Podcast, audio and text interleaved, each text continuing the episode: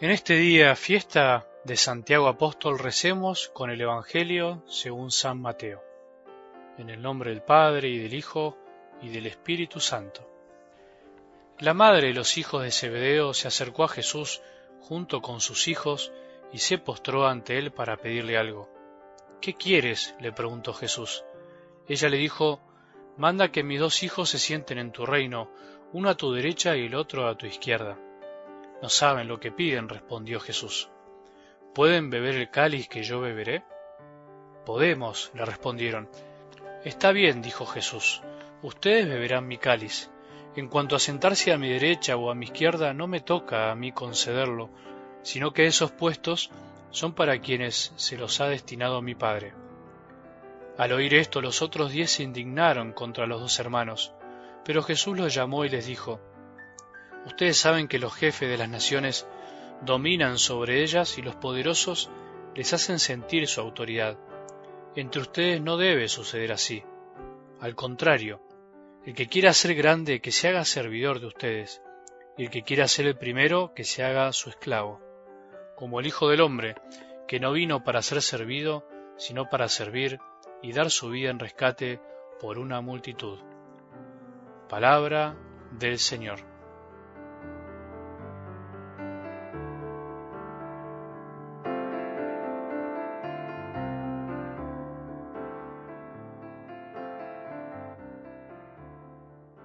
Nunca nos puede hacer mal escuchar la palabra de Dios, la palabra que quedó escrita para siempre y para todos, la palabra que a lo largo de los siglos la Iglesia fue reconociendo como inspirada por Dios y para la salvación de los hombres. Es palabra inspirada por Dios, decimos, pero al mismo tiempo escrita por hombres de carne y hueso como nosotros y por eso necesita ser interpretada, necesita ser explicada.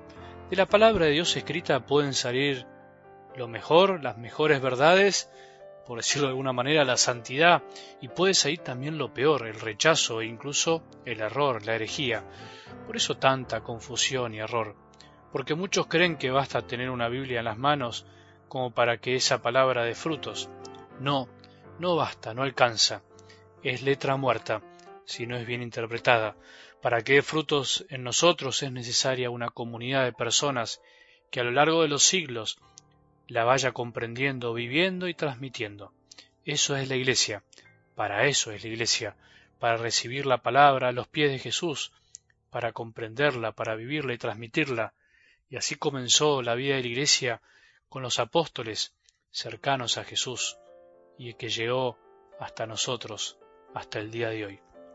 Algo del Evangelio de hoy nos trae al presente un momento de la vida del apóstol Santiago, cuya fiesta celebramos hoy. Ese hombre que deseó ser el primero, pidió ser el primero entre los apóstoles y finalmente llegó a ser el primero, pero de otra manera. Logró el primer puesto que deseaba, pero no por los caminos del acomodo, del ventajeo, sino por el camino del servicio que Jesús le fue marcando.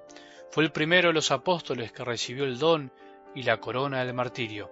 Tuvo que pasar mucho tiempo para que comprendiera esas palabras de Jesús de este día que acabamos de escuchar, que incluso a nosotros nos puede costar comprender.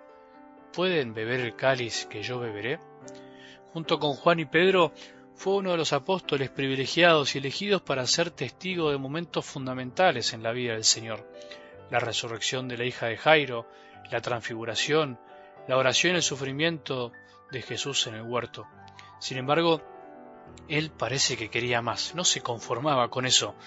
Junto con su hermano y utilizando a su madre para lograr lo que quería, le pidió a Jesús más privilegios, le pidió un puesto en su reino sin saber que el reino de Jesús iba a ser muy distinto de lo que él pensaba.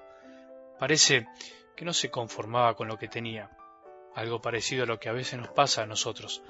Siempre me resultó, entre comillas, muy gracioso este pasaje del Evangelio.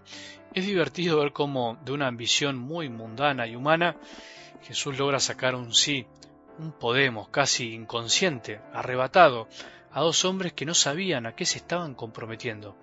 Dicen que sí en el fondo, si te pones a pensar por ambición y deseos de figurar, de ser los primeros y terminan comprometiéndose a ser esclavos de todos para llegar a ser grandes algún día, como Jesús les enseñaba.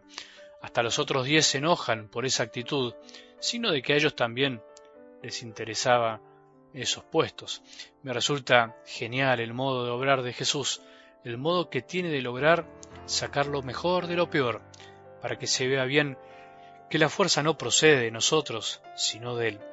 Es claro que Él necesita vasijas de barro para que el tesoro reluzca, para que se vea que la fuerza procede de su amor.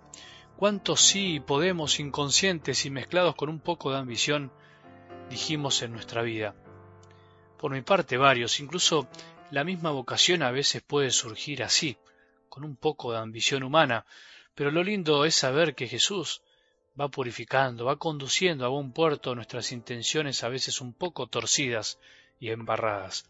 Qué esperanzador es saber que Jesús puede hacer de alguien deseoso de reconocimiento, de popularidad, de búsqueda de poder y de tanto más, un enamorado del servicio y del amor.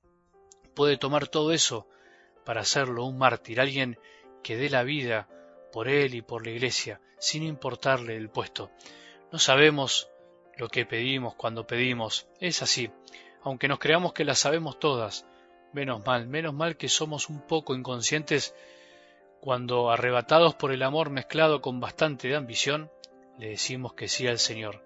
Le decimos que estamos dispuestos a todo, que aceptamos todo, que somos capaces de amar hasta el final, pero después corremos ante el primer obstáculo y sufrimiento. Menos mal, porque si supiéramos lo que significa no lo haríamos, por temor, por fragilidad. Menos mal, porque si no fuéramos un poco inconscientes, Él no tendría apóstoles servidores de todos, a cambio de nada, o mejor dicho, a cambio de todo. Pidamos todo, sabiendo que Él nos dará todo, todo lo que necesitamos para ser santos, generosos y servidores de su amor, pedir por amor, aunque se mezcle a veces con un poco de ambición. Que tengamos un buen día y que la bendición de Dios, que es Padre misericordioso, Hijo y Espíritu Santo, descienda sobre nuestros corazones y permanezca para siempre.